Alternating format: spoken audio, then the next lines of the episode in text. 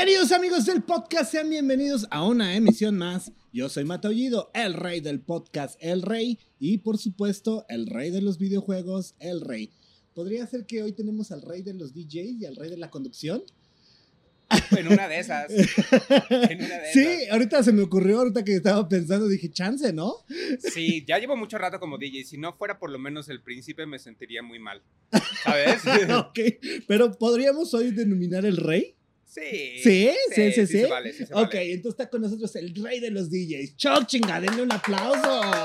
No, ah, Muchas gracias. qué Chingón que te dejaste venir. Eso está Me muy gusta chingón. mucho, me gusta mucho venir a podcast. Ujú. Sí. Me ¿Por gusta qué? mucho cotorrear. A platicar, sí, sí, sí. Sí, Por- pero además siento como que en general una, es una buena cosa, ¿cómo decirlo?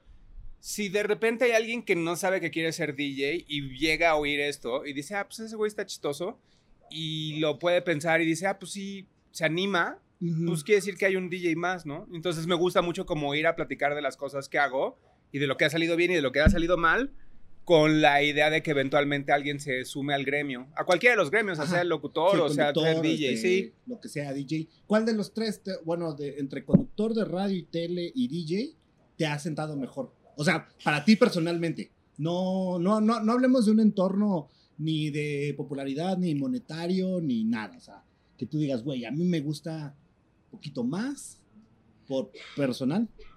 Me gusta mucho poner música porque es la cosa más. Es como bien absurdo. O sea, yo, yo empecé a poner música porque una vez en fiesta. Un amigo hace unas fiestas en Tepepan, en sus fiestas de cumpleaños. Y a veces había presupuesto, a veces no había presupuesto, se las organizaban sus papás. Y entonces era como una fiesta en la que iban todos los de la escuela. Y nosotros, originalmente, unos amigos eh, y yo grabábamos los cassettes que íbamos y poníamos en la fiesta. huevo, sí. Ajá. Y entonces un día el papá se puso espléndido y decidió poner un DJ. Y entonces yo llegué y vi al DJ y fue así como de, o sea, a este vato le pagan por, Por traer hacer- discos. por hacer lo que hacíamos antes, ¿no? Ajá, y entonces fue y ya como que me quedé viendo un rato que era lo que estaba haciendo y todo eso. Entonces a la fecha se me hace como muy chistoso. Digo, yo ahorita ya es más difícil por la pandemia y tengo otra chama entre semana y todo ese tipo de cosas. Pero esta idea de que de repente iba muchas veces en el vuelo, así vuelos nacionales y incluso alguna vez hasta vuelo internacional con mis discos. Y mi chamba era pues esa, subirme al vuelo con mis discos y llegar y poner música en un lugar a la fecha como la deconstrucción de ese fenómeno se me hace la cosa más alucinante. O sea, te pagan porque compres discos para que la gente baile. Qué chingón, sí, ¿verdad? Ahora, ahorita que lo estás describiendo de ese modo, sí. Y entonces es como además este, la cosa más absurda. O sea, más allá de eso, digo, sí tiene como su maña. Ah, claro, claro. Hay claro. buenos y malos DJs, hay. DJs que tienen mucha experiencia y aún así no logran como conectar con la gente. Y tiene mucho que ver con el ego, tienes que ser como muy relajado para poder enfrentarte prácticamente a cualquier público. Pero esta idea que literal es poner la música que más te gusta, pa- eh, que además a, a todo volumen, hasta bien tarde, pues sí es como súper buena chamba. O sea, Sí, la claro. neta, la neta. Pero, pero ahorita ya no compras discos, ¿o sí, güey? Compro discos diario. Sí, compras discos. Vengo de comprar discos. ¿A dónde, va- ¿A dónde compras discos actualmente? Pues O sea, depende. el Roma Records, el Chopo, No, güey, muchas, Mix Up. Amazon vende más barato que todos los que acabas de mencionar. Eh, Roma Records, pues sí, son super compas desde toda la vida y casi muchos de mis amigos crecieron para tener tiendas de discos. También está Revancha, que es de hip hop, que es de otro amigo. Está bien padre, es una tienda de puro hip hop y de salsa y de cumbia y de cosas como afrolatinas. Ujú. Eh, tienen todo el catálogo de Fania y tienen reggae y dub y todo ese tipo de cosas y es como más orientado como hacia la parte más de, de pues sí, de hip hop. Lo tiene un chavo que era de Ibero Radio, eh, Manuel Carrasco. Ujú. Tiene un programa que se llama Escrachamama. Pero mis amigos, pues sí les compro, sobre todo como las cosas que son ediciones limitadas que no llegan a tiendas normales y corrientes. Pero en general, O sea, ¿sí te gusta el tema de la edición limitada o compras de cualquier me da nacionalidad igual. y Eh, no importa si, A mí lo que me gusta si es el... el japonés, o el Ajá. europeo, el australiano, que trae el Mira. track y todo el pedo? Actualmente cuando mezclas, hay como varios escenarios. Ajá. Una es de verdad te llevas, te llevas como tus compactos y los pones porque casi siempre todavía tienen como las CDJs a- aceptan compactos. Ajá. Hay ciertas fechas que solamente puedes tocar con vinilos y siguen vendiendo vinilos nuevos y pues sí, hay No cosas no muy padres. ajá. Ya el común denominador es que te llevas un USB y en el USB tienes como cuatro días de música. Pero llevas ese USB con música de alta definición o con una buena hi-fi o Sí, O sí, sí, sí, sí, sea, sí, sí, que- sí. Aunque yo defiendo mucho que pues depende mucho como de la época. Hubo una época en la que la velocidad en la que bajabas la música era muy lenta y entonces hay cosas que no las tienes más que en un MP3 de 192 kbps y suena horrible. Sí, y es parte del chiste. O sea, que tiene sí. que sonar culero para que Sí, tenga sí. esa magia. Ah, Hay va, una va, época va. entera que se llamaba Blockhouse, que Ajá. literal es house hecho para blogs. Y entonces música electrónica que se publicaba en blogs y tú descargabas las canciones y entonces llenabas Sí, o sea, de virus de la computadora de de tu mamá. Ajá, ajá. A la vela MP3. Pero sí hay DJs y conozco varios DJs que solamente tocan con un, no, no tocan con USB, tocan con un flash drive más grande porque Ajá. tocan en formatos lossless. Sí, sí, sí, sí, sí, para que no pierda la, la Calidad. calidad así. Casi, casi debería de igualarse al, al compacto, ¿no? O sea, deben, te- deben tener su, do- su DAC y la chingada, ¿no? Y le pones ahí. Pasa por encima del compacto y está como el... Ah, ¿En serio? Ajá, está la velo- eh, digamos que está la calidad con la que sale del estudio, de la consola del master, estudio. O sea, más, más menos de. Ah, qué chingón. Lo que pasa es que no todo está así, Ajá. porque por ejemplo las grabaciones originales de los Beatles Sí, no. pues están a lo que llegaba esa tecnología. Claro, claro, claro, claro, claro. Que de repente remasterizan y no se oye tan. Sí, pero tienen que Mal. tener todas El las cintas y todo ese tipo de cosas. Qué chingón. Y de hecho no solamente tienen que tener las cintas, tienen que tener los libros, Sí, es cierto. porque entonces sabes dónde está cada cosa y cuántos segundos agarraron y cómo estaba el estudio y cómo estaban todos los botones acomodados. Pe- Pero, a ti sí te gusta el tema de la alta definición. O, o, o sea, puedes. A mí me gusta poner música. Mira, te voy a decir una cosa, hay veces que llego y el antro tiene una bocina que ya, ya tendría que haberse muerto hace mucho y es la mejor fecha que he tenido. ¿sabes? Huevo, huevo, sí. Y hay veces que llegas y el antro es lo más hi-fi de lo más hi-fi y la gente le vale gorro de todas formas. O sea, todos van a mover el bote de la Sí, misma lo manera. mueven. Hay veces que, la, o sea, hay muchas veces que pasa mucho, de hecho, que hay veces que, que el antro está como muy armado Ajá. y entonces tiene luces y tiene decanes y tiene gente con botellas y cosas así y la gente no está como en, o sea, son muy mamilas para bailar y entonces no bailan. Claro, claro, claro, claro, claro. Y toda la república es bien distinta, o sea, la república tiene como ciudades que históricamente no baila la gente. ¿Como cuál? Puebla, ¿Puebla? ¿En Puebla no hay baile? Pues no, o sea, sí he visto gente bailar en Puebla, pero como dos o tres veces. O sea, una vez, una vez en una fiesta de un aniversario, con un amigo que sí es como el DJ que todos nosotros decimos, no, pues ese güey El rey. sí es, ese güey es el que puede bailar eh, lagartijas, hace- piedras, si lo llevas un zoológico, todos los changos. Ese güey Alan Anaya se llama. Y es, sí es capaz de, digo, pone puros éxitos, pero te los pone de una manera que nunca te imaginarías que los fueras a escuchar. Y es muy divertido. Y es la única persona que yo he visto que ha hecho bailar así como changos a la gente en Puebla. Pero es difícil, es muy difícil. Son muy cohibidos. Fíjate, entonces yo creo que yo debería ser de Puebla. Yo, puta, me cuesta un chingo de trabajo bailar, güey. Chingo, chingo. ¿Sabes que hay una... Pues como lógica. Yo tengo un curso que doy en... Se llama Doméstica. ¿Para mover el bote? Hay una parte del curso que es para mover el bote. Bien, bien.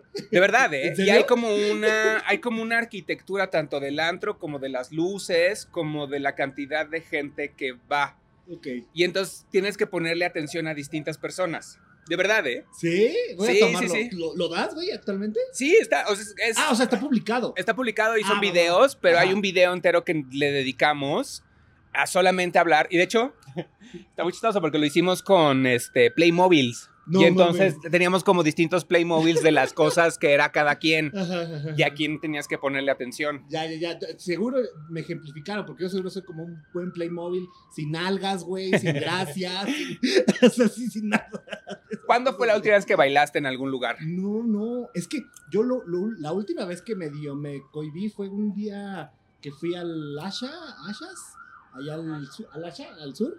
Pero no manches, iba yo con un cuate súper desinhibido y ese voy aventando el saco y a la, así, o sea, con todo, ¿no? Yo dije, ah, yo mejor ya muere y tráiganme de beber porque ya me dio pena. bueno, me dio pena ese güey, pero él se estaba divirtiendo. No, o sea, pero yo le dije, güey, necesito que me enseñes esto, porque tú te la pasas muy bien.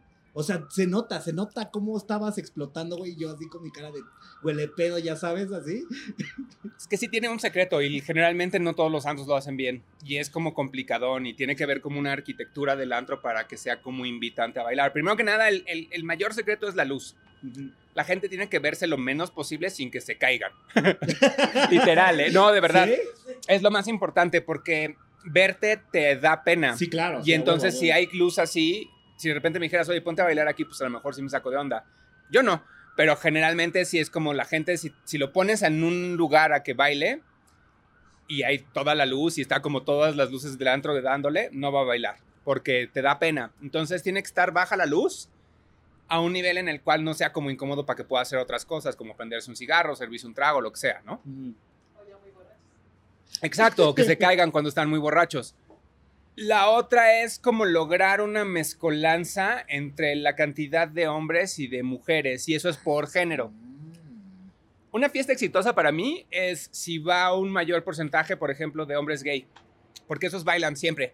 Es un poco un cliché y puede ser como incluso, hay gente que lo piensa y en el curso lo, lo explicamos, le dijimos, mira, puede ser como muy grosero que lo pienses así porque son como clichés que son muy dañinos en otros Sí. temas, ¿no? O sea, puede ser así, ay, sí, como social, todos los gays bailan, pues no, no es cierto, no todos los gays bailan. Pero sí hay un, o sea, sí hay algo de cierto. alto, Ajá, ajá Ah, el hombre heteronormado, normal y corriente, no solamente no baila, sino que se sienta así y ve feo al DJ. Es neta. En Puebla, la última vez que mezclé, había un cabrón enfrente a mí, además así con tatuajes, pues los tatuajes y piercings en los piercings, y me veía feo y se la pasó increíble. Y cuando terminó la fiesta me dio las gracias y súper amable y todo eso, pero no está educado a hacer un pavo real que anda para acá y haciendo voguing y todo ese tipo de cosas. tú- y tú creías que con la mirada te iba, no, este güey me va a poner Sí, un no, yo, yo, yo acabe", pensaba ¿no? que estaba enojado, literal. Y no, súper buena onda, "Ah, estuvo muy padre, muchas gracias, qué bonita tu música. Y yo decía, ah, pues ahora lo hubieras bailado, carnal, pero bueno, X. Ah, es tu manera de divertirte, gallo. tu, tu pedo, güey, ¿no? Sea, Pero si tú llegas a un antro y logras que las chavas bailen, los vatos bailan. Ah, mira, qué buen secreto. Sí, Porque claro, claro, tiene, las tiene- tiene morras, sentido, güey. sí. Tiene sentido, completamente, güey. Porque los güeyes quieren quedar bien con las morras, A huevo. siempre. Y entonces si tú de repente conectas, o sea, tu público, cuando yo, cuando yo me subo a mezclar, por ejemplo, Leonor era como un lugar como muy clásico para ese tipo de cosas. Si yo me subo a mezclar y logro que las tres chavas que estén frente a mí bailen, Ya. inmediatamente todos los demás güeyes empiezan que jajaja, jujuju. Y ya empiezan a, a mover el bote. Y entonces tú como programador musical tienes que hacer un... pro- Está bien chistoso lo que voy a decir, pero bueno. Tienes que hacer un promedio como de las edades de la gente que está ahí. Sí, güey, para poner. Las cosas que conocen. Claro, claro, claro, claro, claro, claro. O sea, pero sí tienes que traer entonces un buen pool de música, güey. O Y sea, conocerla. puede- ah, claro, y aparte conocerla, porque te puede tocar un lugar donde puta hay de 50, 40 y 20, güey. Y no hay nadie de 30, más más menos, ¿no? O te puede tocar puro chavito que no conoce nada de lo que traes. Y luego por eso es bien importante si más o menos es como un pequeño research de a dónde vas. Ah, ¿Y te ha tocado? De que Sí. de repente así como pinche lugar de puros veinteañeros, güey. ¿Qué Me- les pones, güey? Pues me tocó una vez cuando tuve una, una vez me, me corrieron una chamba, porque mis otras chambas son como chambas normales y corrientes, haciendo redes sociales para marcas y cosas así. Y entonces eh, entré a una chamba en un festival haciendo eh, curaduría del festival. Duré muy poquito. Y entonces cuando yo me quedo sin chamba, siempre tengo como el chance de caer en mezclar. Y entonces empecé a tomar eh, fechas en un lugar, grupo Pata Negra. Ah, Pata Negra. Y en el Pata Negra, donde mezcleaba yo, en el que es el original, el que está en la Condesa, va puro chavito. Y entonces nada más oyen como, oyen como reggaetón y pop, pop en inglés. Pop así como Billie Eilish, Sia y Sí, sí, sí. Y las rolas de Kendrick Lamar con Sisa bueno, y todo sí. ese tipo de cosas. Y, luego les gusta mucho como el hip hop porque resulta que iba un crew como de chavos extranjeros que eran todos bailarines. Puta. Ajá. ¿Y si traías material, El primer día no. Y vacié la pista. sí. Porque además, chécate esta, había dos pistas y entonces una pista es como la principal que era donde estaba yo porque pues era el DJ famoso, ¿no? Y en la otra pista es como una pequeña cantinita que está en la parte de atrás. Ajá. Estaban todos en la parte de atrás. Porque el otro DJ estaba poniendo hip hop y perreo y no sé qué y esto y el otro y pues, sí, me ganaron, pero todas. Y en cuanto me fui, se jaló toda la gente otra vez. Pero pues es eso, o sea, ni modo, así es. O sea, es como irle experimentando, pues ahora sí que literal lugar por lugar, güey, hasta que dices, ah, va, o sea, ya entendí este lugar, o sea, también tienes un proceso de, de- para adaptarte. Sí, porque además, digo, parte del chiste era como. Lo que quería eh, Grupo Pata Negra con eso era como que hay como este cliché que a lo mejor es un poco dañino de que no puedes poner mucho reggaetón en los antros porque no quieres que se llene de gente que escucha reggaetón. A mí el reggaetón me encanta. Y se me hace como una de esas cosas que en realidad los, los socios no lo entienden tan bien porque cualquier gente huye del reggaetón, desde chavos fresas a no tan fresas. Claro. Pero el, el común denominador de los gerentes siempre piensa que el reggaetón tiene como una connotación negativa, ajá. ¿no? De que van a llegar chavos muy agresivos o gente de bajos recursos o lo que sea.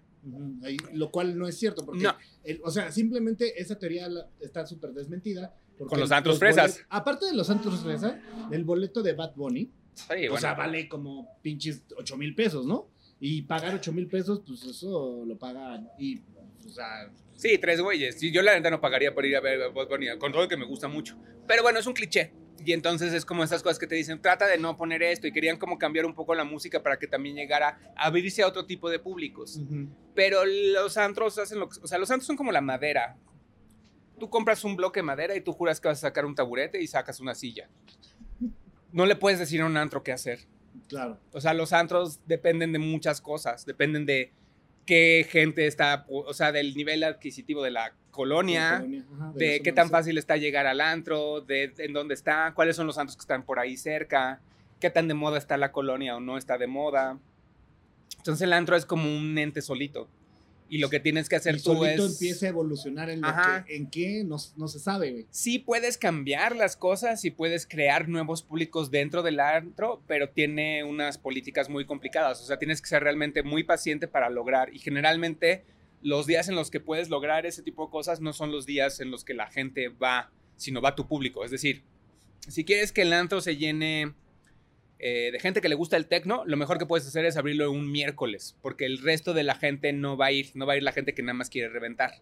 Ah, ah, sí, claro, y sí tiene completamente sentido, güey. Entonces va tu público, va la gente que le gusta este género en específico. ¿Quieres probar una noche de puro dubstep? Entonces igual haces.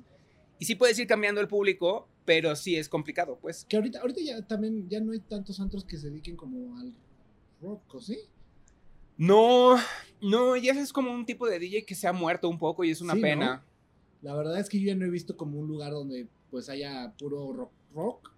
No, sí debe de haber. Sobre todo debe de haber mucho como en provincia, porque en provincia generalmente como la punta de lanza de la música electrónica, en teoría está como en ciudades como muy puntuales de la República. Está Guadalajara, Monterrey, en Juárez había un par de antros muy importantes, pero principalmente México ni siquiera es tan electrónico en comparación como con Guadalajara. Guadalajara tiene una tradición tan fuerte que es donde es como tal vez la punta de lanza real de la electrónica mexicana y- e internacional. Ujú. Pero sí creo que muchos antros, o sea, sí debe de haber antros de rock en otros lugares. En Monterrey, así. Aquí no hay uno que esté de moda. Y sí tiene que ver un chingo la moda, si no tu antro bailó gorro, ¿no? Sí tienen que ver mucho la moda y sí son públicos distintos. O sea, sí es muy distinto el público que escucha pues, los distintos géneros. Sí, sí, sí, o sea, si, si dices, no, quiero escuchar a Durán Durán, no, Y y, ojo, y me gusta Durán Durán, Ah, ¿eh? no, Nada claro. más, a- no tengo nada en contra del buen Simon León. Pero ya no va a haber un lugar de moda donde te sintonicen. Todavía intentaban como regresar, sobre todo cuando intentaron como regresar las estaciones, este, como Rock 101. Ajá. Rock 101 era como la madrina no oficial y sí oficial del rock, Rockstock. ajá. que era como el antro de rock tradicional y luego estaba como Rocotitlán y todo ese tipo de cosas. Pero en general los antros de rock sí están como Ya dejados de la mano de Dios. Y no hay manera de que, o sea, no le ves que en algún futuro cercano pudieran tener un repunte. Pues es generacional. Digo, todas las generaciones siempre extrañan lo que no conocieron.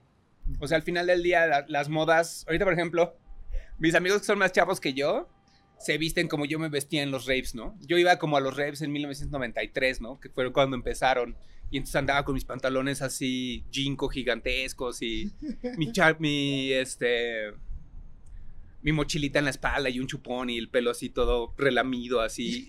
Y ahora sí se visten mis amigos y es porque no les tocó. Y entonces cuando, ex- cuando buscan hacia atrás para ver con quién se quieren identificar, Dicen, "De aquí agarran soy, güey". modas que no les tocaron porque pues sus hermanos mayores o sus primos sí les tocaron. Y de ahí dices, bueno, pues Ajá. igual lo voy a hacer, ¿no? No me vale madre. la- Siempre, todo siempre va a estar de moda y siempre va a haber por lo menos un lugar en la República donde jale mucho. Mira, qué curioso, sí, sí. Ah, ¿sabes qué me pasó? De hecho, ay, no me acordaba. Me tocó ver unos güeyes que eran góticos, góticos, góticos Ajá. en Playa del Carmen. Y tenían una fiesta dark, Dark. gótica No en manches. Playa del Carmen.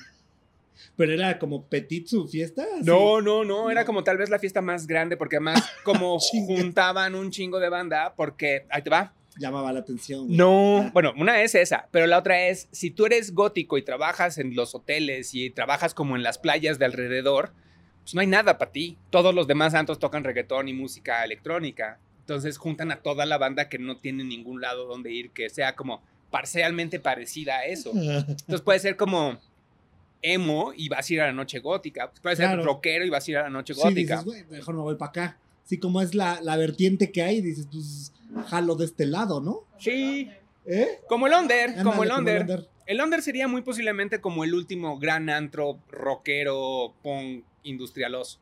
Sí. Acaba de salir un documental del Tutti Frutti, que fue como uno de los antros importantes Ujú. aquí. Y también era como importante para esa escena. Es como el, el, el abuelo del Under. Sí, claro, sí, sí, sí. No, sí, el abuelito. Sí, el abuelito. Por supuesto. Y que, quiero que regresemos un poquito a- a- atrás, ahorita que mencionaste que ibas a los rapes en el noventa y pico, güey. Este, ¿cómo fue tu entrada a MTV? Pues por ahí, justamente, curiosamente. mm, yo estaba estudiando actuación en la UNAM. Y un ¿Por día. qué actuación?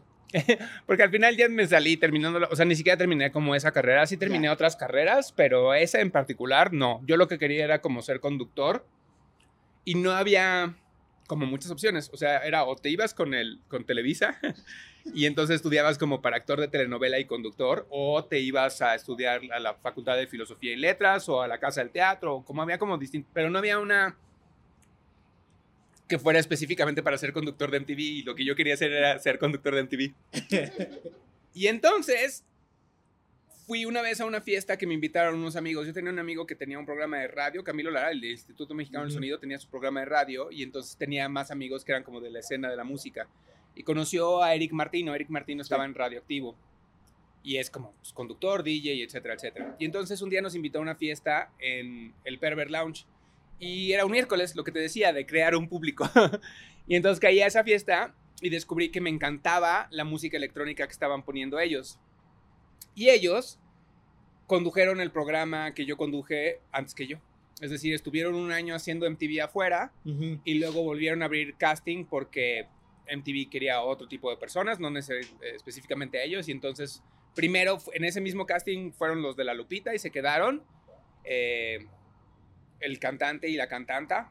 Se me acaba de olvidar el nombre del cantante, pero bueno, se quedaron ellos dos. Rosa es la cantante y tampoco les terminó de encantar a MTV y entonces el segundo, o sea, originalmente me iba a quedar yo, pero me lo ganaron ellos porque eran famosos. Ujú.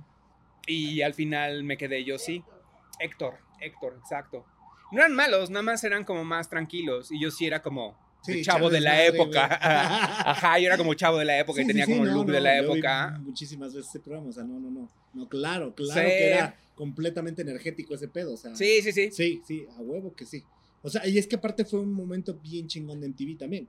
Sí, O sea, eso también ayuda a un chingo que, pues como que era un conjunto de, ¿no? Sí, era como, pues, era como, como las, ¿cómo se llaman? Este programa de las, este, éramos como las chicas superpoderosas, era como el Dream Team.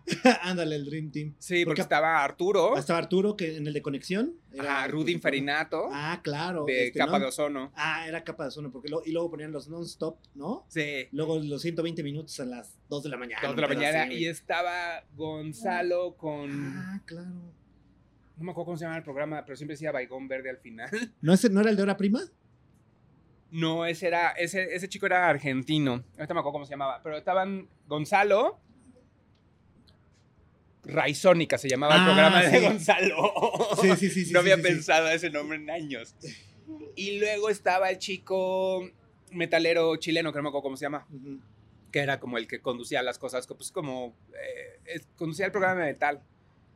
Que ya no me acuerdo cómo se llama tampoco. Headbanger Ball. Ah, y había otro de Super Rock también, Ajá. no me acuerdo. Pero ese era, como un poquito más temprano. Y bueno, el clásico que era el de MTV Classic. de- durante la programación del día, no me acuerdo qué hora. Y el chavo que hacía las noticias, que eventualmente tuvo como una de las primeras páginas de noticias de música en toda América Latina. Y, y Arturo se convirtió en el supercívico, ¿no? ¿Sí? Sí, sí, sí. O sea, yo dije, este güey yo lo conozco. Eh, Y cuando dije, ¿qué? Ya sé quién es. hace poco fue el aniversario de, de Rulo de Radioactivo. Y él empezó en Radioactivo, Reactor, etcétera, Ujú. etcétera, hasta como en Convoy, lo que sea. Y entonces, cuando yo era morrito, literal, y lo escribí en un Twitter, cuando yo era morrito había como tres güeyes que eran tus héroes. Uno era Olayo Rubio, ah, huevo, sí. Rulo y Arturo Hernández. Ajá. Y ya. Sí, sí, sí, sí, sí. sí Y sí. quería ser como esos güeyes. Siempre. O Siempre. sea, güey, es- o sea, este podcast, bueno, ahorita ya es video y todo el pedo, pero este pedo salió porque yo escuché el pendejo podcast de Olayo de hace como, y no pendejo, eh, me gusta mucho, por cierto, pero tiene como pinches 15 años que él empezó a hacer podcast. O sea, ¿qué será? ¿2005? Cuando Una cosa así. Podcast este Olayo, dije, no mames, esto está bien chingón. Y era una producción Sí, pues, adelantado a su tiempo, ¿eh? ellos entendían muy bien todo ese tipo de cosas. Sí, sí, sí, adelantado al tiempo. Sí, Porque ellos- no, no, no toda la gente entendía el concepto de un podcast, güey, ¿sabes? Y de hecho Aquí es- en México. Es muy chistoso porque los podcasts eventualmente sí terminaron pegando y volviéndose populares, cuando el hecho real es que era como uno de esos formatos que no muy jalaba en un... en- o sea, tardaron un chorro. Sí. Y había como podcasterías enteras que se dedicaban a hacer cosas y, y tenían como altibajos y era como muy difícil que el modelo funcionara. Y fue hasta hace relativamente poco. Sí, tendrá un par de años donde, o sea, donde ya realmente fue un boom, pero pues yo me acuerdo que nada más ex- existía. Dixo. Ah, bueno, sí, Vixo. Este, pero de, de podcast, que así como consumible chido. Famosos. Famosos era el de Olayo. Quizá lo que hacía Marte de baile, o, o que sigue haciendo. La verdad es que tiene un rato que no sigo Marte de baile, pero lo que hacía. Había uno que era como los consejos. ¿Cómo hacer negocios sin corbata? O algo así. No, no, no, no, recuerdo bien el, el- el tópico o quién lo conducía. Y eran como los únicos tres que yo recuerdo, así que eran como medio top y tenían un buen pool de vistas en iTunes, ¿no? pero, pero creo que a nivel mundial regresó y regresó con todo. Y creo que tiene que mucho que ver con que sí es de los formatos más prácticos y agradables. O sea, yo escucho un chorro de podcast. Lo que pasa es que como que de repente, o lo que yo creo es que de repente como que hay más censura, porque hoy hay más censura, pero hay más temas de que platicar. O sea, la gente se suelta más a platicar de repente ciertas experiencias que era como, uff, no, no, no, espérate, güey, no puedes hablar de eso jamás en tu vida. Y hoy escuchas hablar así de, ¿qué? O sea, aquí han platicado así pinches historias que dices, neta, güey. o A sea, mí me corrieron de, bueno, lo voy a decir de una vez, pero antes de que antes de que Reactor fuera Reactor hubo un rato que fue órbita. claro. Y a mí me a, a Camilo y Camilo y yo teníamos un programa en órbita que se llama Entre el cielo y el infierno y era como más o menos en la misma época de MTV. Y a nosotros nos corrieron de órbita porque mandaron un cassette, o sea, de gobernación mandaban unos cassettes donde pues, tenían como, y entonces era como un edit de todas las groserías que no podíamos decir. Y que decíamos, y ni siquiera eran groserías, el hecho real es que no eran groserías, o sea, decíamos como, hablábamos de nuestros penes con otras palabras. Ajá. Y entonces decíamos pizarrín, ¿no? Y ya era así como de, güey, es que no pueden estar haciendo esto, ¿no? claro. Y lo mandaron así, o sea, y sí fue así como de con la pena, muchachos. En ese entonces era el director Martel Ajá. y nos dijo así de, güey, pues es que pues, Sí, o sea, ya no no, puedo hacer nada, no Ajá. puedo hacer nada. O sea, alguien le dedicó el tiempo a, a- A a escuchar. escuchar todo y hacer un, un ajá. compilatorio de todas las veces que dijiste pizarrín, pizarrín, pizarrín, chichi. Ajá. Y hubo, hubo un momento en el que te demo- demonetizaban cuando hacías, cuando te pasabas de lanza. Ajá. Y de hecho a mí me tocó, y esto es para platicarlo aquí, a mí me tocó estar con Martín Hernández cuando él programó Puto de Molotov en WFM. Y entonces era como una de esas pláticas que fue así como de, güey, pues nos van a demo- demonetizar, nos van a poner una multa, pero yo pago la, la multa de mi bolsillo, dijo Martín, porque quiero poner esta rola. ¿Y, pues si hubo multa? ¿Y Sí. sí la pagó? ¿Eh? No manches, ¿eran caras las multas? Yo creo que sí, sí. O sea, más de 10 mil pesos, Sí, sin más duda. de 50 mil pesos. No, pero ¿No? en el rango como de Entre ese 20, 25 mil 20, pesos, una cosa sí, así. Era una lana, güey. O sea, Sí, no era como de, güey, sí, impagable, pero tampoco era un algo como que dijeras, híjole, tengo ganas de regalarlo, güey. No, pero además era como muy difícil que tu director de la estación dijera, vamos a poner puto. Claro, claro, claro, claro, a huevo. Digo, ahorita tampoco se pondría porque ahora es Ahora cancelable no, por ahora ya es otras cancelable, razones. Exacto, sí, sí, sí. Pero en ese entonces era como un statement importante porque era como de, ¿por qué no podemos nosotros hablar en radio como hablamos en la calle? Y eso, y eso como que fue la apertura del podcast, porque al final la gente empezó a decir cierta cantidad de groserías, empezaron a quitar como un poquito la pose, y al quitar un poco esa pose y, a- y extender los tiempos, que ya podías, güey, pues o sea, aquí, po- aquí nos podemos tardar 10 minutos, 20, media hora, dos horas, y pues es lo que nosotros lo que dure. sentimos que, pues ya, güey, ¿no? Pero antes no se podía eso, ¿no? No. O sea, a mí me tocó un poquito la, la última oleada de televisión. Yo trabajé en Efecto TV y era un programa de videojuegos y era doble A. Entonces, o sea, no podía yo decir ni siquiera güey. O sea, ni güey podía yo decir.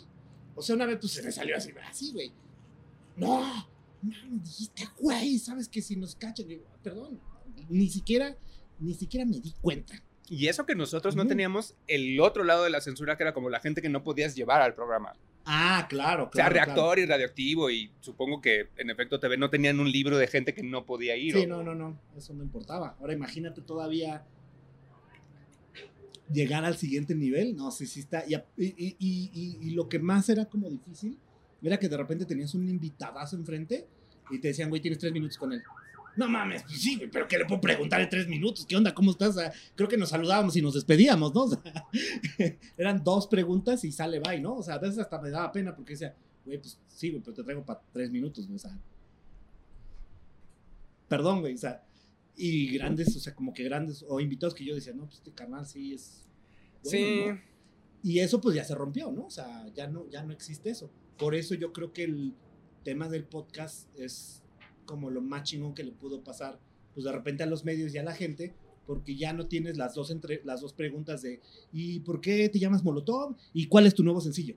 Ya, güey. Sí, aunque también lo que pl- platicábamos fuera del aire era como ese cotorreo de cómo hay una nueva generación de gente que como tiene acceso también a esas herramientas, pues tiene el limitante de que luego también hay podcasteros bien famosos que son bien incultos de otras cosas. Ah, claro, claro, claro, que nada más son como de sub, Pedo. pero un nichito así, sí, ¿no, sí, güey? sí, sí, O sea, sí. que no te pueden sacar una plática más allá de lo que sea, de O de chistes. Hay gente que nada más es chistosa, literal. Que no está mal, está Sí. bien padre ser chistoso. Sí, sí, sí, es como parte del encanto, ¿no, güey? O sea, como que es un conjunto de, si no eres chitoso, energético, este, no hay manera, güey. Perdón, no hay manera. Sí es un porcentaje ahí puesto en el perfil de conductor o podcast, bueno, ahorita po- podcastero, bla, bla, bla, bla, bla, bla, bla, bla, bla, bla. ¿Y qué tal, qué tal era la paga en MTV? La paga en MTV era normal y corriente. La verdad es que no era tanto. Lo que sí tenía como muy padre es que tenías como otro tipo de prestaciones. Y entonces, por ejemplo, que ya no me volvió a pasar hasta que estuve con la Reclu en, en EXA.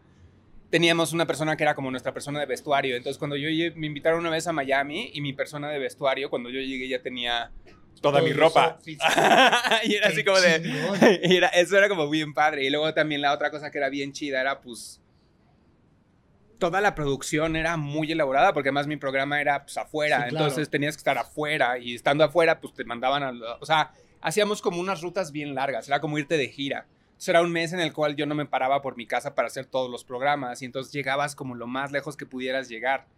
Y ahí había veces que era pues muy al aventón. O sea, literal una vez fuimos a un lugar que se llama Chachalacas en Veracruz, que es en Casa del Culo. Y cuando llegamos no era lo que pensábamos que iba a ser. O sea, nos la vendieron como de, sí, no, Chachalacas, ujujuju. Y llegamos y era, era como arena y motos. Y pues hicimos el programa y al final quedó bien y todo ese tipo de cosas, pero al- tenías que inventar un chorro de cosas. Sí, claro, tienes que improvisar un montón. Pero aparte lo chingón era que tú sí podías medir el rating que había porque tú estabas afuera. O sea, la gente te ubicaba y a huevo que decías, no, sí, esto está pegando porque ya me están saludando, ¿no? O sea, porque ya gente, más gente se acerca porque... eh, Eso, eso ahorita pues como que al final ya tampoco es tan medible de, de ese, de ese modo, ¿no? O sea, sí y no. Sí, ¿no? Y cambia mucho como en la generación de gente que sea como lo medible. O sea, yo, por ejemplo, o sea, por ejemplo, a Herley sí la conozco y de, de podcasts famosos, La Cotorriza, todos esos, esos los, los manejo sobre todo por mi chamba, porque como trabajo con una marca que trabaja con ellos, tengo que conocerlos. Ya. Supongo que Herley si sale en la calle, sí mucha gente la topa. Pero también hay una pandilla de gente que, o sea, yo por ejemplo oigo un chorro de gente en podcast que no sabría cómo son en la vida real. la, la neta, o sea, porque pues el estilo de podcast que yo escucho, pues no es, o sea, tendría que googlearlos a todos y cada uno. Claro, porque hay claro, un énfasis distinto. Al final del día muchas veces el podcast es el contenido. Entonces no es como la persona famosa. Y la neta es que México sí tiene como internet y lo que quieras, y podcast y computadoras y todo eso, pero bien pocas cosas te van a dar la fama que te va a dar eh, tener una plataforma como Televisa o TV Azteca. Ah, bueno, sí, sí, sí. Sí, pues, o sea, por desgracia, sí hay una diferencia todavía. abismal. Y creo que era como la única diferencia real. O sea, sí me topaba como con gente, porque además una vez me pasó que literal entré a, a, a Mix Up y entonces estaban las pantallas y fui a la misma hora que pasaba mi programa. Y entonces de repente estaba yo así como comprando mis discos y salgo yo y fue así como... "Ugh", Súper incómodo, me salí corriendo, porque además te acuerdas que era como esa moda Sí. súper tonta de poner pantallas por todos lados y eran como las pantallas grandotas y entonces tenías como unos amasijos de cubos gigantescos. Sí, aparte con unas estructuras como de... de- de- metálicas, que si se cae eso matabas a todo huevo. Mix Up. Sí las recuerdo. Y entonces, pues sí, o sea, sí me veían, porque si tenías Mix Up, lo que estaba todo el tiempo era MTV. MTV, claro. Entonces, una generación de un nicho muy específico sí me topaba por eso. Pero sí, una vez, luego, mucho tiempo después, tuve un programa en Azteca que era como programa de concursos. Y ahí sí te conoce gente, para que veas. Sí, sí, sí, sí, sí, porque ahí aparte entras al, al gremio full, güey, o sea, llegas al último rincón, a, Chach- a Chacha, ¿dónde, güey? A Chachalacas. A Chachalaca. Llegas güey. a tu hotel en Chachalacas y ahí estás en la pantalla. Huevo. Sí, sí, sí, o sea, sigue siendo un medio masivo, aunque duela un poquito decirlo. Sí, Sí. no. Digo, se les está medio acabando, ¿no? El Sí, 20. Sí, sí, sí, sí, sí, pero al final siguen teniendo ese nombre y además, güey, siguen teniendo ese, o sea, pues toda la gente sigue viendo TV Azteca, güey. O sea, es como entrar a Netflix y ver que está en tendencia Betty la Fea, dices, no mames, no, no, Dios mío, no, ¿quién ve Betty la Fea? Y, Todo cuando mundo. le preguntan, "No, Betty la Fea", todo el mundo Todo ve el mundo Betty ve la Fea, Betty. Sí, Entonces, sí. pues es que al final, como un ciclo, ellas ven Betty la Fea. no, es que, es que se voltean a ver así, yo Sí. sí, güey. Sí. Sí. Por eso está en tendencia, ya no vean Betty la Fea por pinche piedad, güey. Sí, está cañón. Sí, es que la tele es lo como, o sea, sí es a la fecha la tele y la radio. Y, Sí. y- y- pero además ni siquiera como la tele y la radio de la, o sea, por ejemplo, no es Canal 11, no son los programas de video, no son como las cosas más cool, o sea, no es Anthony Bourdain y la televisión por cable. Es la tele a nivel masivo que es como una programación para absolutamente toda la casa. Claro, claro, claro, a huevo, sí que sí. O sea, sí que sí. Y sí que sí en los hogares se siguen viendo las novelas o la Rosa de Guadalupe o lo que sigan haciendo que desconozco, pero pues supongo que esa madre es Alguna versión de eso. Alguna versión de esa, pero seguro, sí o sí, ahorita las señoras están, sí, sí, a huevo están sintonizando Eh. alguna de esas, este, de esas madres. Y eso, pues te hace una expansión como chingona, ¿no? Bueno, sí, la verdad es que sí, te da esa fama, ¿no? Y que en, en ambiente, ¿cómo la pasabas en MTV? Muy chido. Y la neta conocí como gente bien padre. Me tocó conocer a Rutin Farinato en persona y fue como de esas cosas que a la fecha sigue siendo como highlight de mi vida. El otro día tuiteé eso, así de, ya después de conocer a Rutin Farinato todo es para abajo, chavos, ya. Ya, verga, o sea, ya, ya todo lo demás no está padre por comparación. Pero muy padre. Y la neta es como de esas cosas en las cuales sí aprendí un chorro y sobre todo pues era como un equipo gigantesco internacional y todo ese tipo de cosas. Era muy diferente estando allá con, con Arturo y ellos porque pues ahí tenían unas oficinas increíbles y estando acá las oficinas estaban increíbles, pero al final lo que fue cambiando a MTV fue que en México la música popular no era como la que ellos, o sea, siempre le iba mejor como a Banda Max y a todo ese tipo de cosas ¿Que MTV? que a MTV. Wow. Y entonces eventualmente fueron creciendo para aceptar pop y todo ese tipo de cosas, porque el mercado en México no era tan grande ah, para la música alternativa como en Estados Unidos. Sí, ¿qué, qué, qué sonaba en ese tiempo? Pues yo creo que Blur, Garbage, Oasis, este, ¿qué habrá sido? ¿96, 97? Sí, estaban Blur, Garbage, Oasis, los Chemical Ah, los Brothers, Chemical Brothers, claro, a huevo, Prodigy, sí. todo ese tipo de cosas. Massive Attack. Tricky, Pues es que estaba todo. todo, todo estaba bien chingón, güey. Sí. y les costaba mucho trabajo, y esto es como secreto del gremio, pero les costaba mucho trabajo a la gente de ventas, que generalmente es como el problema de todas las, todas las estaciones y toda la gente que tenga ventas. Les costaba mucho trabajo con, con los patrocinios mexicanos porque las empresas mexicanas eran muy fresas. Ah. Y entonces en general era como complicado, o sea, llegabas y decías, güey, es que quiero que me metas unos anuncios en el programa de este carnal. Y entonces me veían a mí así como, pues no, güey, o sea, yo quiero que las señoras me compren, no carnales como este güey. Ah, claro, claro, claro. Iba, es ni modo que meter el, el- el anuncio del sote, güey, ¿no? O sea, ahí- Pues sí, era como bien raro. Entonces tuvo que crecer como los medios tuvieron que alcanzar al- a, a- a, pues, las modas. y o sea- de repente también, pero, pero ¿por qué entra todo este tema de... O sea, me acuerdo que lo único que había fuera de esa programación era, si acaso, Ren Stimpy, Celebrity Deathmatch. MTV Ah, tiene un momento que creo que es como momento clave, que es cuando hicieron Real World, Ajá, ajá, que fue el primer reality que fue importante. Y a partir de ahí fue donde descubrieron que si hacían realities, pues no tenían que hacer como todo el pedo de más, no tenían que vivir de poner la programación y de que crear, porque MTV al final lo que estaba haciendo era un programa de radio, pero en televisión. Claro. ¿no? Y entonces cuando empiezan a descubrir como todo este tipo de cotorreos es cuando realmente, porque antes era como un laboratorio experimental de cosas, tenían, ¿te acuerdas de The Max? Que era como Sí. este personaje, tenían Neon Flux también, tenían. Liquid Television. Y entonces el- la gran diferencia es cuando de repente ya empezaron a ver cosas como Real World y cuando empezaron a hacer como las embarazadas a los 16 años y todo ese tipo de cosas. Porque eso lo puede ver cualquier persona, no tiene que gustarte un género. Sí, no te tiene que, no, ni siquiera tiene que gustar la música. No, No, ni siquiera, O sea, de hecho. Ni siquiera por ahí, ¿no? Y Ujú. pues, bueno, pues sí. Sí, sí, y la verdad tiene bastante sentido. De, de todo esto que experimentaste, digo, no solamente en MTV, en, en estaciones de radio y así, ¿te ha tocado alguna entrevista incómoda, entrevistar a alguien que sea incómodo, güey? Sí, me ha pasado. Había un par de gente. Una vez en un, en un festival de música nos llevaron, además era un festival de nosotros. O sea, lo organizaba la, la- estación de... Era con Exa TV, que yo tenía el programa con Reclux que se llamaba Indie.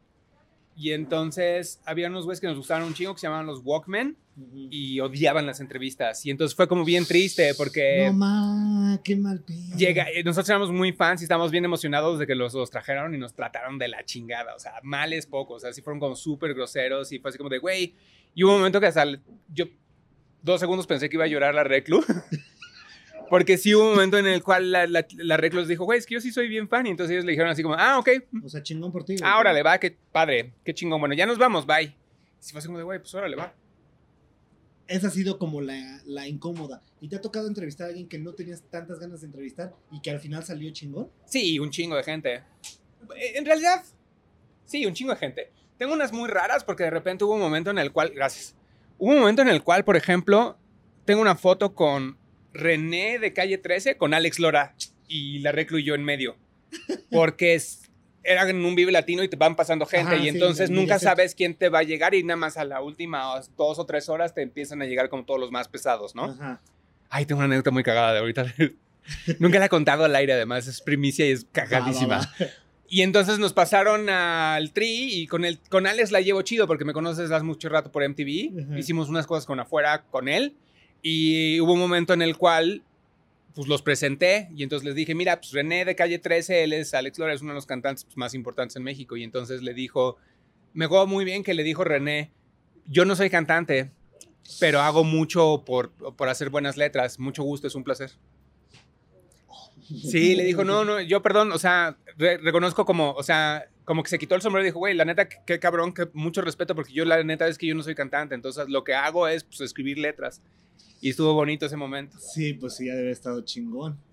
Pero ahí te va esta. Esta es muy cagada y se van a reír todos mucho. Una vez teníamos una entrevista, creo que fue en un. Ya no me acuerdo si fue en un Corona o algo así. Pero fue cuando regresó Iggy Pop con los estuches. Ajá, ajá, ajá. Y entonces tocaron. Y entonces Iggy Pop sí le vale gorro. Y ese güey tiene su camerino y los estuches tienen uno solo para ellos. y cuatro cabrones sudados metidos en un lugar. Y este. Y él tiene el suyo, ¿no? Sí, sí, sí. huevo. Y, y- ajá, y entonces nos dijeron, nos dijeron sí va a dar la entrevista. Ya dijo que sí. Pero entonces nos pasó como una hora y luego pasó como una hora y media y nada más no sabíamos si iba a haber entrevista o no iba a haber entrevista. Y entonces, pues ya les- el equipo se estaba como desesperando porque ya querían ir salirse a tomar sus chelas y echar desmadre. Ya habían terminado el... Era la única entrevista que quedaba, ¿no? Y entonces yo le dije al productor, le dije, oye, ¿sabes qué, gordo? Voy a ir a ver, asomarme a ver si todavía sigue en el camerino, porque si no sigue en el camerino, pues ya, Ya. ¿para qué, güey? Vámonos, ¿no? Con tan mala suerte que me acerco, tenía como unas persianas, ¿no? Y las persianas ya es que siempre hay una que está como... Sí, como la- la que siempre que está así, es así, ajá. Y entonces me asomo a ver en el justo, preciso momento en el que se está bajando los pantalones y le vi el culo ¿Le entero. viste las eh, nalgas? no, deja tú las nalgas, todo. O sea, vi, o sea, si hubiera tenido un láser, yo hubiera salido por la cabeza de Iggy Pop. O sea, le vi todo. No mames. O sea, como radiografía de Iggy Pop. Así. Todo, todo, todo, todo. Y no es particularmente padre. O sea, sí te puedo decir que, sí te puedo decir que sí fue así como de, güey, no. Y entonces regresé y me dice, gordo, ¿qué te pasa? Y le digo, es que, ¿qué crees? Que le acabo de el paquete de hip hop. todo, todo, todo, todo, todo. No usa calzones. No usa calzones. O sea, usa jeans y de hecho pues se saca. O sea, Sí, se saca sí, el paquete. claro, es como sí. Silverio, pero de allá. Sí, claro, claro, a huevo. sí, Igual de, además, sí, no, igual de nasty. Pero sí. ¿Y dio la entrevista, güey? No, no, ya no hizo nada. Ya no, o sea, no, tú ya no, yo ya no, ya no quise ya saber nada. Necesito psicólogo. Ya no quise saber nada después. No, no la dio. Pero sí le vi Pero si todo. te hubiera dado la entrevista, ¿le hubieras dicho que le viste el paquete? Pues posiblemente. Y si lo conozco algún día se lo diré. Le voy a decir, "Oye, ¿sabes qué pasó? Mira, en México, Pasó esta cosa. este pedo. Sí, perdón, güey. No fue, no fue, no fue al drede, carnal. No, güey, sí, no. Al chile no lo hice por. No lo hice queriendo. Sí. ¿Hay, hay, al- hay alguna de, de- de entrevista que hayas tenido? Eh, bueno, ya, ya, ya platicamos la incómoda, que, que fue bastante incómoda. Eh, si has tenido algunas que no has querido, pero que al final resulta, eh, pues llamen a la plática, güey. Sí, sobre todo como algunas que sentía yo que no iban y muchas veces las tomabas porque iba a ser como para quedar bien, porque una de las cosas que sí ha pasado mucho en medios y sigue pasando y a lo mejor no es tan padre, pero es como esas cosas que vienen como dentro del paquete, es Claro. que generalmente antes te daban, porque yo tenía, teníamos una revista, La Sónica, y entonces nos daban Mm. como cosas para reseñar y trataban de que no le fueran mal las cosas porque querían que la opinión fuera como, y entonces había veces que pues sí, lo que hacíamos era como escoger a la persona que fuera a escribir cosas positivas para ponerlo ahí, ¿no? Pero sí algún par de veces. Me tocó una, como en una de las peores épocas de, del cantante de Soundgarden, de Chris Cornell, que vino con un disco feo. Pero la entrevista estuvo muy bonita. Sí, la entrevista estuvo muy padre. Es un mono, era un monote. Sí, sí, sí, sí, sí. Vi un par de veces, lo vi. Era Sí, sí, sí, impresionantemente veces guapo. Sí, impresionante. De que te sacaba de pedo. O sea, de que lo veías y te sacaba de pedo. de- decías, güey, no mames, este güey sí de verdad es todo lo guapo que se ve en los videos. y te, te impresionaba mucho, porque además, como era un monote, sí, sí tenían como este pedo de que lo veías y así como, ay, güey. Ay, güey, sí te- o sea, sí te impone, Ah, ¿no? O sea, te sí, impone y o sí le dije, y se me salió, o sea, le dije, ¿sabes qué? La neta estás bien guapo, cabrón. Y entonces me dice, güey, pues tú no estás feo. Y le dije, ah, pues órale, gracias. y pues digo, ah, órale, va. y fue como, ya a partir de ahí nos pusimos a platicar chido. Ajá, sí, romper el hielo, ¿no? O sea, que es. Una vez se enojó, ¿Chris Cornell? no, Ah. la, la morra de los, uno de los proyectos laterales de Jack White con esta Ujú. Alison Mosshart. Ajá, sí. Eh, yo estaba platicando con ellos y ella no entendió como los chistes y se enojó conmigo, pero ellos me defendieron. Ah. Sí, porque, porque tiene una colaboración muy buena con Placebo. Sí. Una- tiene rolotas la Allison así. es chingonas. increíble. Y No ya mames. cuando, cuando ellos le explicaron cómo estaba el cotorreo, ya se relajó un chingo. Pero al principio estuvo tenso. Se enojó, o sea, se fue como de, güey, es que yo no soy nerd. Y entonces le dijeron, pero nosotros sí, güey. no es para ti el pedo, era para nosotros. güey. Porque son, era la banda que tenían con, que eran los Raconteurs con Ah, ella. Claro, claro, claro. claro Dead claro. Weather, creo que era, ajá. sí.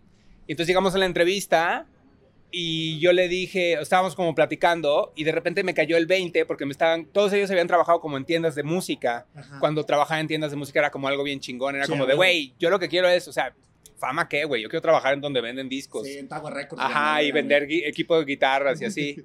Y entonces les dije, ah, y entonces ustedes son los nerds. Y entonces ella dijo, no, güey, a ver, espérense, yo no. Y entonces ellos le dijeron, pero pues, nosotros sí, güey, o sea, o sea, no es mal pedo. Y entonces ya como que agarró la onda y se divirtieron mucho. Qué chido, sí, sí, sí. Aparte, eh, eso, eso que acabas de decir es bien importante porque ¿cuántos segundos tienes para pinche romper el hielo? Y aparte, bueno, en aquel entonces que tenías tres minutos, o sea, tenías 20 segundos para romper el hielo y, Y tres llevaban minutos para pasarla bien, güey. Todo el día haciendo entrevistas, ¿no? Además, sí, el entrevistador anterior les había cagado el palo durísimo y Ah, entonces no era como güey, ya llegaste y están de malas, ¿no? Sí, sí, sí, sí, sí. Cuando eres el último dices, no mames, no, Diosito. ¿Por qué me pusiste aquí? Hola, Dios, soy yo de nuevo. Te quiero pedir un favor. Pero luego sí son, o sea, pues es gente. Digo, al final del día es gente. Sí, porque ya de repente empiezas a envolverte en un ambiente en el que dices, ah, bueno, pues es este, es este, es este. Pero además, creo que mucho de cómo entender ese tipo de dinámicas tiene que ver con que, pues, muchos de ellos, pues los ves en un escenario y todo ese pedo, pero al final son gente que, pues, a lo mejor ese día se pelearon con la novia o a lo mejor ese día durmieron de la chingada el día anterior porque pues, les cayó fatal algo, por un lado. Y por el otro, no todos son, pues, chistosos o buenos haciendo cosas así, ¿no? Sí, claro, pueden ser súper otra persona en el escenario. Y Timidillos. fuera de ahí son ultra tímidos, ¿no? Sí, claro, claro. Y hay muchísimos ejemplos de, de eso. Ahorita que mencionaste la revista Sónica, yo todavía debo de tener un par porque salió, debo de tener la de Muse y debo de tener la de Placebo, pero la de 2001, 2000. Yo tengo la de 2003. Placebo, no tengo la de Muse, pero sí. Sí, sí, sí, sí, sí, sí, sí, soy muy, soy gran fan de Placebo, o sea, me considero, ya Sí. no tanto Yo tengo un remix oficial de ellos. No manches. En el disco, el Once More with El Feeling, What's More With Feeling que hay una los- edición que mexicana. trae 10 remixes ahí. Uno es mío, el de, ¡No mames! el de Chucky y los Olvidados Sí, es mío. Qué chingón, güey. eh. No, Y no sabes quiénes son los olvidados, además. quién. Son Juan Manuel Torreblanca, de Torreblanca, y Luis, que era de Chiquita Violenta, Ajá, y Eduardo, que era de los Dynamite. Ah, no mames. Y lo hicimos en, en la casa de, de él, de Eduardo. Ajá, y lo inclu... O sea, ¿y cómo estuvo la onda? ¿Se lo mandaste a Placillo? Y le Sí, se lo mandó "Oye, el sello". ¿Qué pedo? No, ¿Lo no, no, tenían, necesitaban como productores mexicanos que hicieran remixes de música electrónica y Ajá. conocían como poquitos en el sello y uno de los güeyes que conocían era a mí. Y entonces me dijeron, ¿no quieres hacer un remix de Placebo? Y le dije, ah, pues órale, va. Y entonces nos pasaron como las cosas y mandaron todos a revisar y se quedaron los que ellos escogieron. pero sí te gustaba Placebo previamente. Ah, sí. o- Sí, sí, sí. sí Me sigue gustando a la fecha. Sí, sí, sí, sí, sí. También sus últimas. Sí. Sus últimos discos todo el pedo. Bueno, Sí. el último, el último está bueno. Lo acabo de comprar. No, hace y, poquito y creo y que me gusta. nunca van a ser, es como The Cure, son de esas bandas que nunca van a ser realmente abiertamente malos, porque tienen más talento que no. Sí, sí, sí, sí, sí, claro, claro, claro, claro. O sea, nunca, o sea, The Cure pues, tiene discos que no son los que más regresas, pero por lo menos hay una rola dos, que tres es... rolas ah, Sí, eh, o sea- chingón, conectas con la, con la rola. Por ejemplo, a mí en particular el Blood Flowers de, de, de Cure. Sí, nunca no. ha sido mi disco favorito. Pero tiene tres rolas, ¿eh? sí, yo Lo he también. intentado chingo de veces y digo, "Ah", y no, y me lo brinco otra vez, ¿no? Pero Placebo igual, o sea, sí soy gran... Sí, yo igual, y la neta sí se siente chingón saber que Brian Molko le dio play a tu rola y dijo, ah, bueno, ok, va. Sí, a huevo. ¿Los has entrevistado alguna vez? No a ellos, eso No a le ellos. tocó a Alejandro Franco. Y, ah, claro, en el de sesiones, ¿no? En el- Sí. No, Franco fue editor de la Sonic antes que yo. Ah. Y entonces le tocó entrevistar a The Cure y a Placebo. Esas sí te las perdiste, esas sí. Sí. Sí, o sea, esas como que son por la anécdota, ¿no? O sea, Sí. más allá de que esté buena, ¿no? Dices, güey, pues ya. Conocí a, a- Después conocí mucho tiempo después cuando vino hace poquito a entrevistas porque editó un libro. eh, Laurel. No, no fue si. No, no me acuerdo si fue Laurel Stolhorst o alguien más de The Cure, pues. Pero el que ya no está. Simon. No, no Simon Gallup es el bajista. Lauren Stolhorst. Sí, LOL. LOL. Ujú. Y entonces me tocó conocerlo y también pues, sí fue muy emocionante para mí. ¿Y cuál, cuál ha sido la vez así que has tenido ganas de gritar como Flanders? Hacia la verga que decía, ¡ah! Los Beastie Boys, porque además me tocaron juntos, no, los tres. man, No, pues esa sí está chingona, güey. Cualquiera, cualquiera debió de haber gritado ¿Y? como Flanders, güey. Hice una broma y les gustó, güey. Y se rieron y me hicieron, me hizo toda la entrevista porque además les dije, ellos tienen como un director de sus videos que se llamaba Nathaniel Hornblower, que es una broma, es uno de ellos, es MC, era MC el que, se- el que falleció, justamente. Este, y entonces les dije, oigan, ¿y qué me pueden decir de Nathaniel Hornblower? Y entonces se cagaron de la risa y entonces dijeron, no, pues es que ese güey es muy privado y la verdad es que es muy difícil trabajar con él, pero pues es como alguien bien importante. Pero sí, a partir de ahí me los gané. O sea, entendieron perfectamente que tú sabías y que tenían que seguir el juego. ¡Ay! Y tú así, ¡ah, me siguieron el juego! Sí. Y esa yo creo que ya de ahí, o sea, ahí sí, pues no mucho tiempo después falleció él, entonces sí es así como, de, pues ya no se puede repetir. Sí, no hay manera. No de- hay manera. Bueno, na- na- nada se puede repetir. No, O sea, bueno, de e- hecho, sí. Eventualmente ninguna se puede repetir, pero sí, o sea, esa, sí, ese, sí, esa debe haber estado muy, muy, muy, muy icónica. ¿Cuál fue el último concierto al que fuiste? Último concierto al que fui, acabo de ir a uno hace poquito. Ah, pues me tocó ir con, eh, en Guadalajara me tocó ir a ver un concierto de música experimental de una chava que se llama Camille Mandoki, mexicana, pero concierto grande, estoy pensando, hace mucho que no voy a uno. Hace un rato que no voy a un concierto, fíjate. Pero ya porque hasta la madre del, del medio, güey. ¿Sabes qué me pasa mucho? Y es horrible, pero es como consecuencia de haber trabajado en tantos vives latinos. Hay un momento en el cual me cansó ver conciertos. O sea, sí me gusta cuando ya estoy ahí y me la paso muy cabrón y todo ese tipo de cosas, pero ya hay como una parte en la cual, desde que inventaron el Vive Latino hasta los últimos, no sé, llevo bien poquito tiempo sin ir a Vive Latino porque me tocaba ir, ya sea como. La primera vez que fui, fui acompañando a Camilo porque llevaba un puesto él.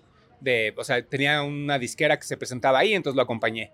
Y a partir de que inventaron el Vive Latino, todos los años me tocó ir a trabajar. E ir a trabajar no es lo mismo Sí, que no ir a echar a... Yo voy de un par a trabajar y... Es diferente. Sí, no, no, no, no. no. Es diferente. Te cansas un chingo y luego todavía de necio quieres como seguirle. Pero si estás en eso, quieres salir y ver a Korn, Ajá, ajá, Y Y- entonces... o y salir día- y ver a Interpol, ¿no? Pero es que sí me gusta un chingo Interpol. Y ya hasta la madre. y dices, No, si no, sí voy a ir a ver Interpol. güey, a la verga".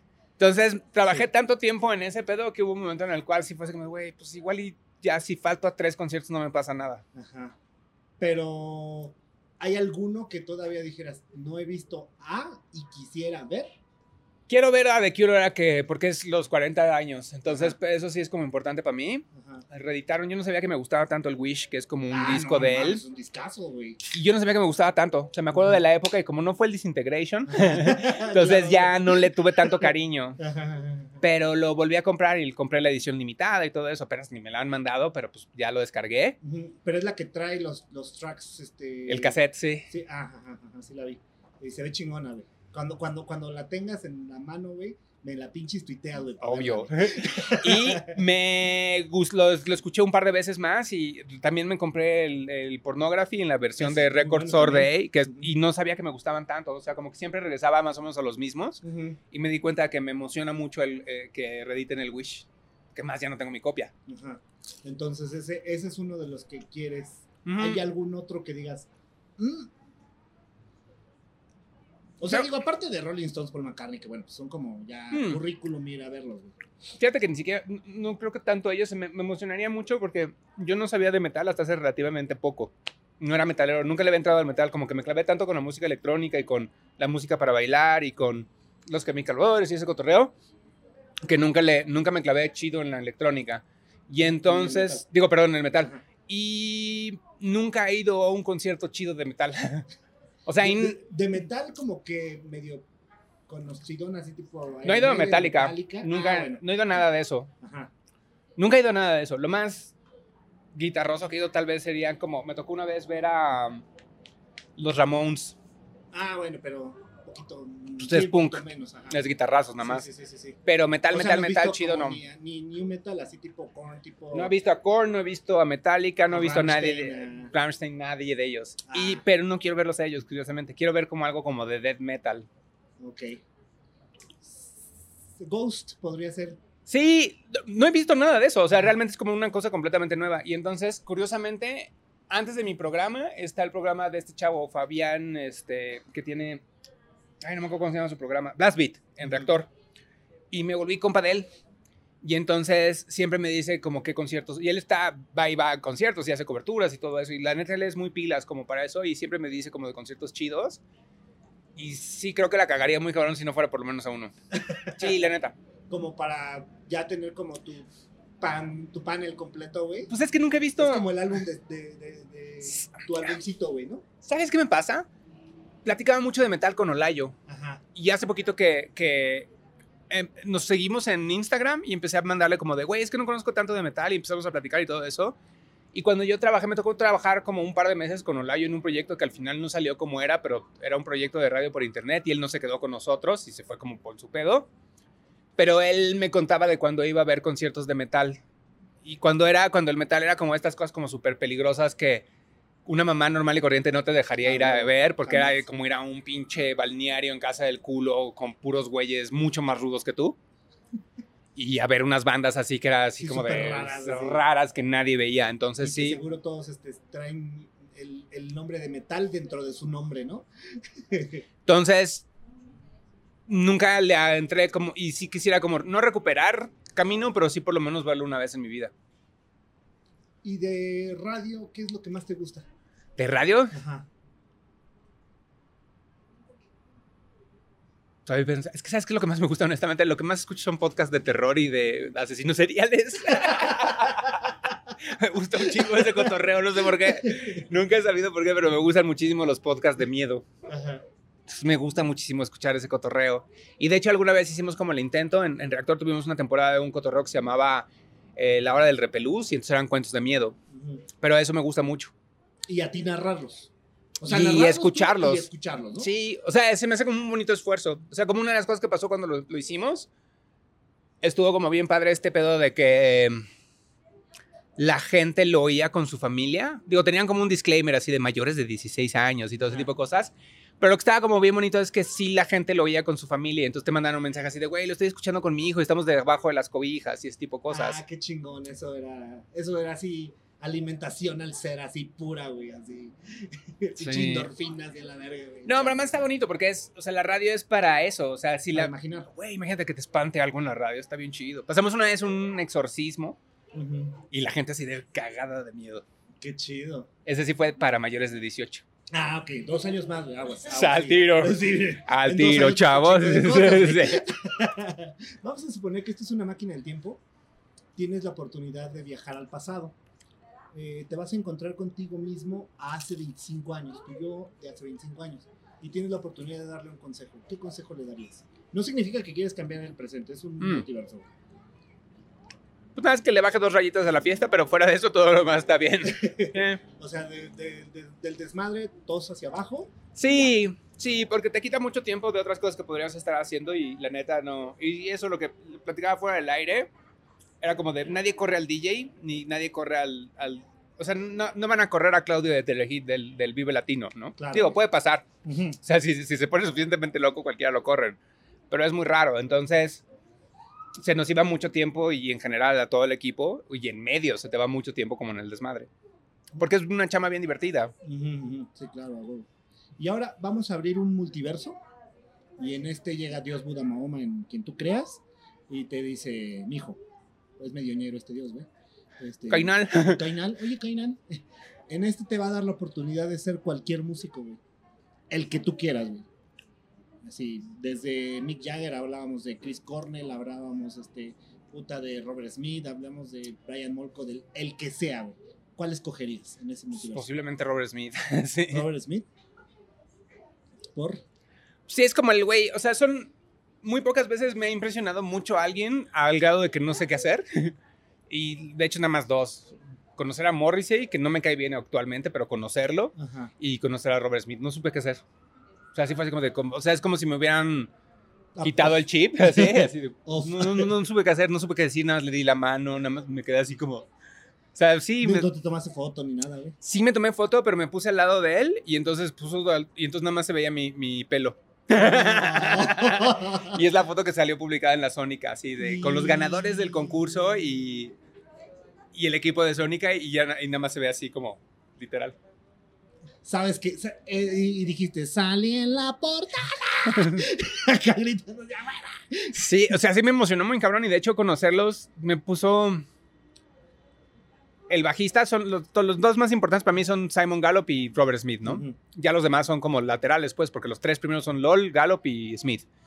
Y cuando le di la mano a Gallup, tiene como todas las manos cortadas porque se ve que era como súper intenso, ajá, hardcoreero, así, tatuajes feos y manos cortadas de punk, así. Y me impresionó mucho. Y conocerlos y ver, estar con ellos, no, no supe cómo procesarlo en ese momento. Pues, cosas de la vida, güey. Pero entonces cogerías en este multiverso. Ese güey- definitivamente cambió todo lo que yo pensaba que era como un rockstar y todo eso. Y sigue siendo como. es la banda. Si me, te metes a mi Last FM, la- los güeyes que más escuchan esos güeyes. A la Aquí, fecha. a la fecha. Ajá. Y vamos a abrir otro multiverso. Y en este igual, Dios, Buda, Mahoma, el que sea, en quien creas, la, la mano de los deseos, güey. Y en este, igual, mijo, te da la oportunidad de ser cualquier personaje histórico. Desde el mismo Jesús, este, Hitler, este, Buda, eh, Zapata, el que tú quieras. Tesla, eh, ¿por qué no Steve Jobs? ¿Por qué no Bill Gates? Pues, posiblemente. Ay, ¿cómo se llama este vato? Que se, robó la patente porque realmente no es de él, pero la, persona que inventó como el audio es este güey, el mismo que inventó el foco, que también se robó la patente. Ay, ¿cómo se llama este güey? Bueno, es un inventor de Estados Unidos y ese güey inventó...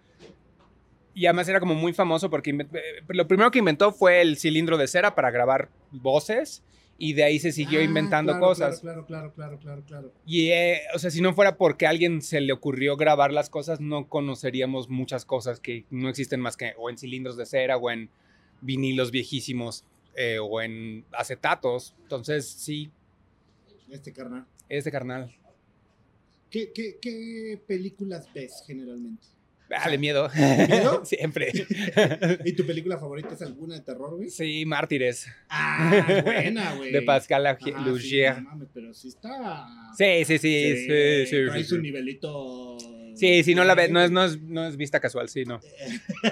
Esa debería traer un disclaimer diferente. Ah, no, uh, no, bueno, es así, es así como de, si tienes 18 y te sientes ni lista y quieres que el mundo se acabe o alguna cosa así, sí, sí, sí. ¿Series que ves Series, también de miedo. También de miedo? Sí. Eh, Empecé a ver Dahmer y no la terminé, o sea, como que no, no me encantó. Ajá. Yo no Eh, la he visto, pero me la han recomendado mucho. ¿No es algo en lo que debería de invertir mi tiempo? No, emo- bueno, no, sí, vale la ¿Sí? pena. Sobre todo si como eres fan como casual de los asesinos y todo ese tipo de cosas, está chida. Pero la verdad es que me gustan más. Creo que la última serie que me impresionó mucho. Mm, La última serie que me fue. Hay un par de documentales que son como los más locos de Netflix. Hay uno que es de una chava que la secuestra eh, un amigo de sus papás dos veces. Eh, y ese tipo de cosas me divierten mucho porque no puedo entender. Como yo no, no tengo ese chip, me cuesta mucho trabajo entender como quién sí tiene un chip que, que sería capaz de matar a todo mundo, ese tipo de cosas. Nunca lo voy a entender. Y la única forma en la que tengo de acercarme a eso pues, es ver como documentales de la gente que los estudia. ¿Dark la viste? No. Yo creo que te gustaría. Sí, posiblemente Sí, sí. yo creo, yo creo, Sí. porque está, está obscurona, no es nada terrorífica, güey, o sea, pero sí trae, trae muy buenas cosas de lo que hemos estado platicando y sí creo que te gustaría. Creo que hay un lado mucho más nerd mío todavía, que es, o sea, más allá de los asesinos seriales y la música y todo ese tipo de cosas, De Big Bang Theory. Más allá de eso, que es que me gustan mucho cosas, o sea, por ejemplo, una cosa que me gustó mucho, que me está emocionando, no tanto Netflix, Netflix lo veo realmente poco, pero ahorita viene la segunda temporada de una cosa que se llama Legend of Vox Machina. Que son literal unos güeyes que se dedican a jugar juegos de mesa y se graban. Y entonces luego eso lo traducen en, en guiones de cosas. No mames, qué chingona está. Entonces, como yo nunca tuve una pandilla con la que pudiera jugar Dungeons and Dragons, si te fijas, mi camiseta es de Magic the Sí, Gathering. la vi. Te puedo presentar un par de compas que, güey, con ellos jugar todos los viernes, güey, te lo juro. Te lo sí, juro. en mi oficina me hicieron como, de hecho, me- un amigo de la oficina me ayudó como a, a jugar Magic por primera vez y todo eso. Ajá. Y es como, eso me emociona muy cabrón. O sea, Sí. de hecho, el otro día fui al cine y había como un tráiler de una nueva película de Dungeons and Dragons y Ajá. entonces eso me emociona mucho. Ah, para sí que te voy a veas. presentar con un par de compas que yo, yo, yo, yo como que no soy tan de juegos de, de mesa. Este, y este compa siempre, cabrón, siempre quiere jugar juegos de mesa. Querido Tommy, te mando un abrazo, sabes que te adoro, güey. Pero ya, ti- ya, ya, Ya, tienes- ya, sabes quién va Con el choc, güey. Vas va a jugar el choc en lugar. Y yo, güey, Con el choc, güey. A mí Sí, ya no me digas ese pedo porque ya estuvo, carnal. Y, y aparte, pues, por ejemplo, o sea, de- de- o sea, lo que son juegos de cartas, o sea, juega así Hearthstone todo el tiempo en el celular y, güey, Clash Royale, que yo también juego Clash Royale, me gusta un chingo, pero es como mi tope, güey. O sea, mi tope podría ser así como juego de cartas Clash Royale, pero más allá, es, pero ese güey tiene todos, güey. O sea, Eh, todos y. es una personalidad de Sí, eso. no, o sea, no, sí no, es un estilo de vida. Te tienes que meter en el personaje. No, no mames, o sea. Sí, sí, Sí, sí. sí, sí, o sea, sí es de nicho, güey, y te tiene que gustar un ultra chingo, güey. Eso es lo que me pasa, que estoy como en el borde, entonces sé que si doy el paso más allá, me Ya vuelvo ese güey. Ajá. Sí, ya valiste madre, güey. Ajá. Pero podrías ir una que otra noche a. Ah, a sin duda. Sí, sí. sin duda, sin duda, sin duda. Porque la- tú la vas a pasar bien. Sí, sí, sí. No, y de hecho está cagado. Estos güeyes son- se llaman Critical Role y literal tenían, empezaron teniendo un podcast, luego tuvieron un programa de televisión y eventualmente hicieron una serie animada. Y está cagado porque, pues sí, o sea, ese tipo de cosas me, me llaman mucho la atención. Caricaturas. Caricaturas. Ay, quiero comprarme desde hace rato la caja de Ion Flux. Ah, sí la he visto. Porque cuando compré, ah, mi mamá se suscribió a HBO y entonces pues, uso la cuenta de mi mamá.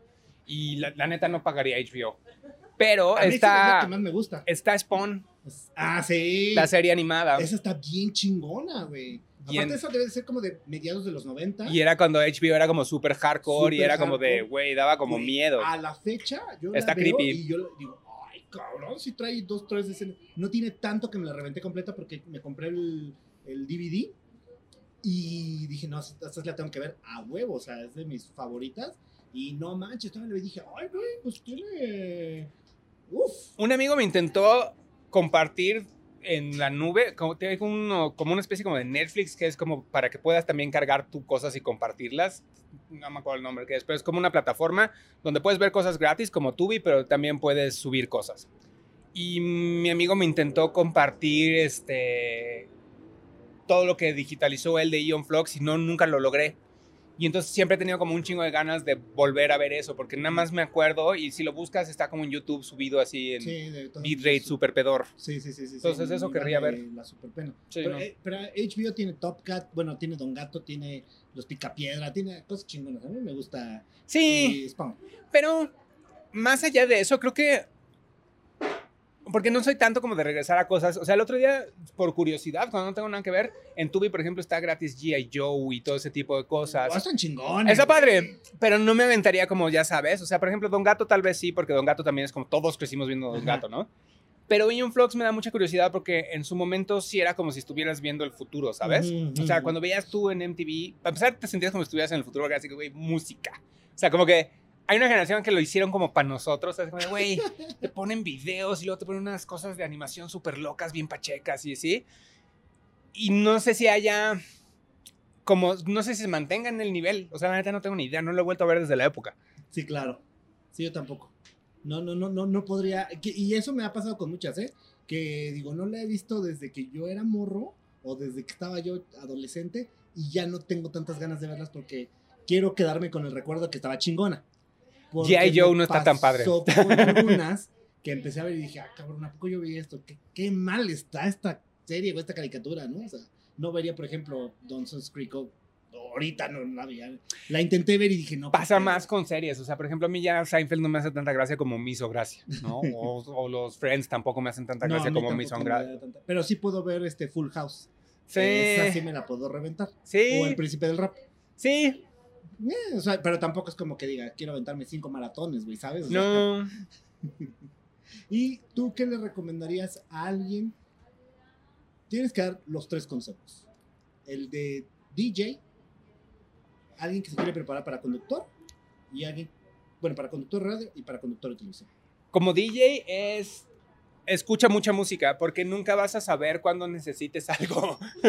porque hay un hay, hay como este tema de la gente que quiere ser DJ de una sola cosa y está padre ser DJ de una sola cosa es como muy práctico porque te van a buquear siempre para esa cosa, ¿no? Entonces, si necesitan un DJ de techno, pues eres el güey de techno, ¿no?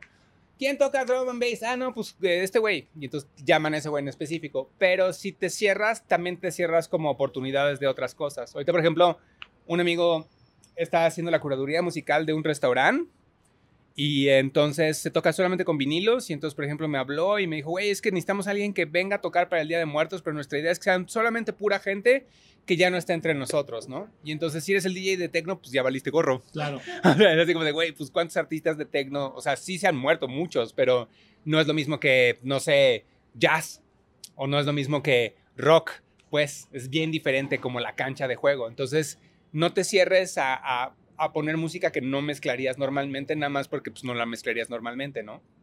O sea, ábrete y. Sí, pierdes muchas oportunidades, sobre todo porque... Y que no vale la pena, probablemente. Sí, no. Algunos puristas lo defienden a capa y espada y es así de, güey, yo nunca pondría esto que sí escucho. Y entonces, pues, si, si lo escuchas, pues sí ponlo. O sea, sí está bien que no te vendas y no pongas nada más cosas por poner cosas. Hay muchos DJs que literal lo que ponen no es su gusto personal y les da igual, ¿no? Es como dentistas, ¿no? Pues no es que... sí, hay carreras que la gente va y las hace porque va a ganar dinero, ¿no? Y entonces estos güeyes son pues como los hueseros, ¿no? Literal van y ponen música, pero no necesariamente es como lo que escuchan. Es más, podría creer que hay DJs que ni siquiera les interesa particularmente la música, nada más les gusta echar desmadre, ¿no? Pero si te gusta y lo pones, se vale. O sea, a mí me pasa que cuando estaba en el curso que doy en internet, Con, con los Playmobil. ajá, con los Playmobil, eh, mezclo uno de los Chemical Brothers con Justin Bieber y alguien me escribió así súper enojado y me dice, es que tomé este curso pensando que me iban a enseñar a buscar música electrónica y puso Justin Bieber y es así como, carnal, es música electrónica. A mí no me hace pedo. A mí no me hace pedo. Yo me divierto muchísimo poniendo Justin Bieber. Que a ti te moleste Entiendo. Sí, claro. pero sí, no te saques, es o sea, pedo. Ajá, no, y además, la- a mí no me gusta nada lo que tú pones, carnal, ¿sabes? O sea, tú pones otro cotorreo que no es lo que yo escucho. A todos hay. Entonces, si a ti te gusta y lo escuchas en tu casa, o si en la radio suena por ahí, te cagas de la risa y lo pones, pues, lo pones. O sea, LMFAO, todo ese tipo de cosas, yo las pongo. A mí me da igual. No soy demasiado cool para mi público. La neta. Entonces, no seas demasiado cool. No seas ese güey que es tan cool que no se da chance de poner babosadas a veces. Que no pone la pantera rosa, güey. Tienes que poner la pantera rosa. No, güey, deja tú eso. O sea, hay, hay un chorro de cosas. Una vez me acuerdo en una fiesta que literal no pude usar nada de mi música porque nada de las cosas que tenían funcionaba. Entonces tenía que utilizar Spotify con una cosa que me pusieron ahí ellos. Terminé poniendo la maldita y un chorro de cosas que no las tengo ni siquiera pues, en mi USB. Y no importa. Me gusta la maldita. No te va a hacer el pedo porque quieres oír la maldita. Sí, sí, sí, claro. La Y neta. para alguien que quiere ser conductor, güey.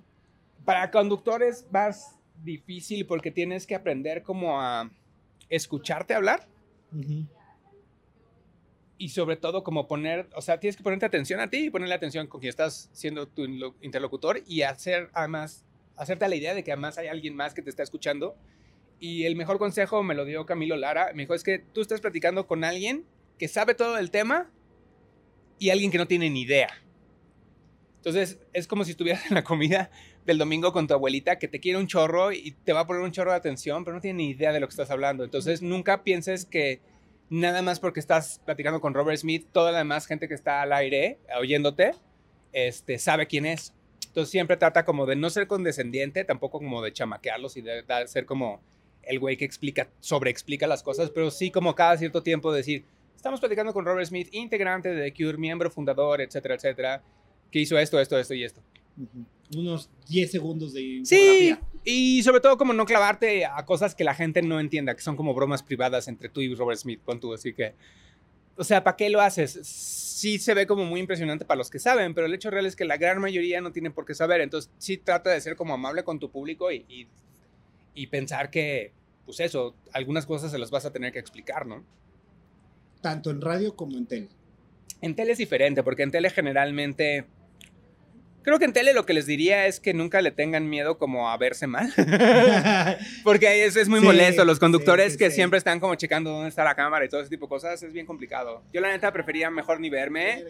Sí, yo prefiero ni verme y así, hacer como la, o sea, ni me entero de eso, porque prefiero, o sea, luego por, por cuidar mucho cómo te ves, eh, Descuidas otras cosas, güey. No, y además te pones una presión que es completamente innecesaria, no, no, no eres cagado, por ejemplo. Ser cagado luego es o hacer babosadas o quedar mal o ese tipo de cosas.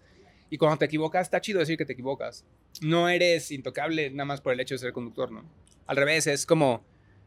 Tienes que ser el más humilde de todo el equipo, tal vez, ¿no? Porque hay gente que llegó mucho antes que tú a montar las cosas y le pagan menos.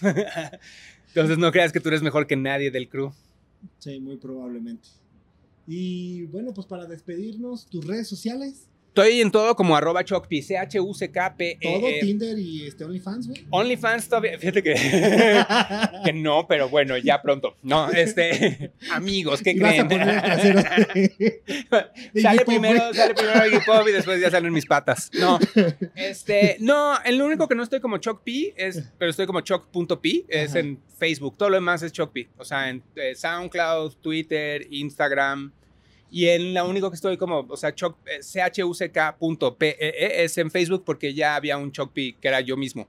Pero esa página la cerré, entonces ya no. Sí. O sea, no te dejó como. ya no me dejó hacer nada y entonces ya hay O sea, una... te ajá, autosaboteaste, güey. Ajá, así de, ay, pinche ChocP. ¿Quién habrá sido ese güey? Lo voy a matar. Ah, soy yo mismo, perdón, güey. Sí, literal. estaba- El del otro universo que estábamos hablando, güey. El Chocpi que no tomó nunca nada. Sí, pero todo lo más ahí estoy como Chocpi.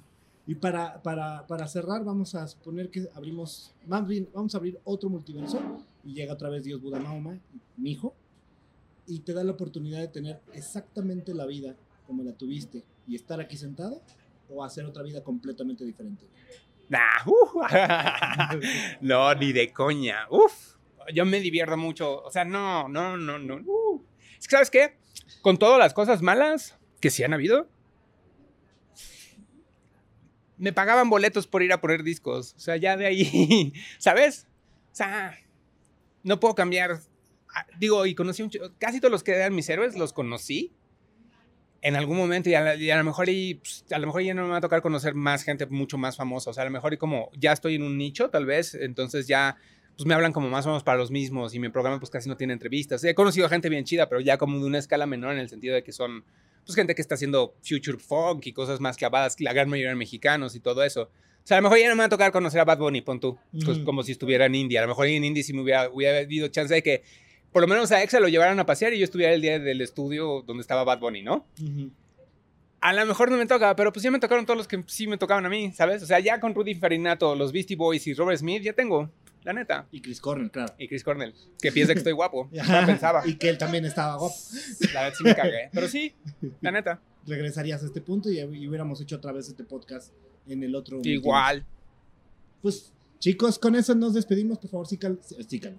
Síganlo en las redes sociales. Este, su, Only, su OnlyFans está bueno. este Esperen fotos programa de patas y el trasero de, de Iggy Pop. de Iggy. Y los sábados de 10 a 12 en Reactor. Eh, Rupo de onda. Ok, pues ahí está. Él es el Choc. Yo soy Mataullido, el rey del podcast El Rey. Nos vemos el día de mañana. Chao.